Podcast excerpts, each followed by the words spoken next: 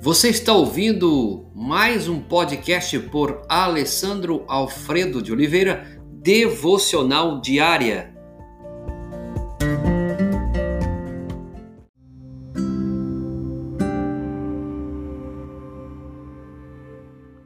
Nossa esperança viva. 1 de Pedro, capítulo 1, verso 3. Conforme a sua grande misericórdia, ele nos regenerou para uma esperança viva por meio da ressurreição de Jesus Cristo dentre os mortos. A esperança cristã. Você já parou para pensar? Vejamos, a esperança cristã diz respeito não somente ao nosso futuro individual, a ressurreição do corpo, mas também ao nosso futuro cósmico, a restauração do universo essa promessa é ainda mais relevante na atualidade em vista do aquecimento global, das ameaças e desastres ambientais que você sabe é, e acompanha. Porém, em geral, nós cristãos temos a tendência de pensar e falar muito sobre um céu etéreo e muito pouco sobre o novo céu e a nova terra. Por mais que toda a Escritura esteja permeada dessa esperança mais abrangente e material. A Bíblia começa com uma criação original do universo e termina seus dias, nos seus últimos capítulos, com a criação de um novo universo. Entre essas duas criações, a perspectiva é ofuscada pelo Alfa e Ômega, princípio e fim. A primeira expressão explícita desta esperança cósmica é a palavra de Deus em Isaías 65. Pois vejam, criarei novos céus e nova terra. Versículo 17.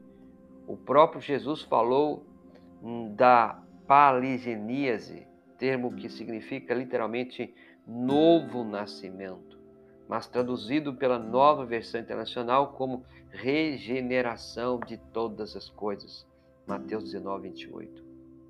No restante do Novo Testamento, os três autores apostólicos principais, Paulo, Pedro e João, fazem alusão ao mesmo tema. Paulo escreve que toda a criação será um dia liberta de sua escravidão, de dor e de decadência.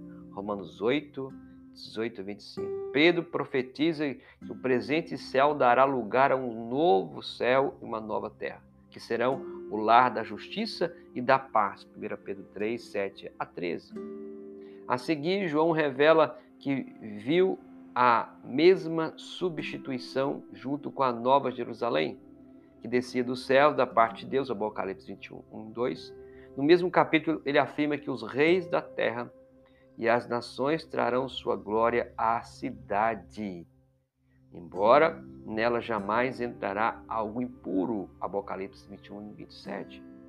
Precisamos ter cuidado não na interpretação desses versículos, mas eles parecem dizer que a cultura humana não será de todo destruída, e sim, uma vez purificada da corrupção, do pecado, será preservada para embelezar a nova Jerusalém.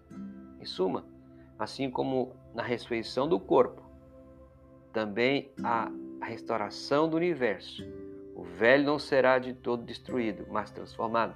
Esta é a nossa esperança viva mediante a ressurreição de Cristo dentre os mortos, como diz 1 Pedro 1,3. Conforme a sua grande misericórdia, ele nos regenerou, regenerou para uma viva esperança por meio da ressurreição de Jesus Cristo dentre os mortos. Pai, nesses dias onde temos vivido falta de esperança, que de fato as pessoas possam crer, ter esperança de que o Senhor há de regenerar todas as coisas do começo ao fim, Pai. A honra, a glória será dada ao Senhor. Nesta manhã, deste dia, que a esperança desta família seja uma esperança viva, alegre em Ti. Em nome de Jesus. Amém, Senhor.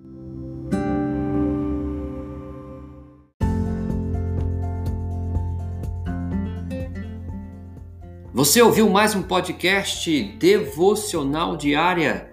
Se isso trouxe bênção para a sua vida, abençoe outras pessoas compartilhando esse podcast.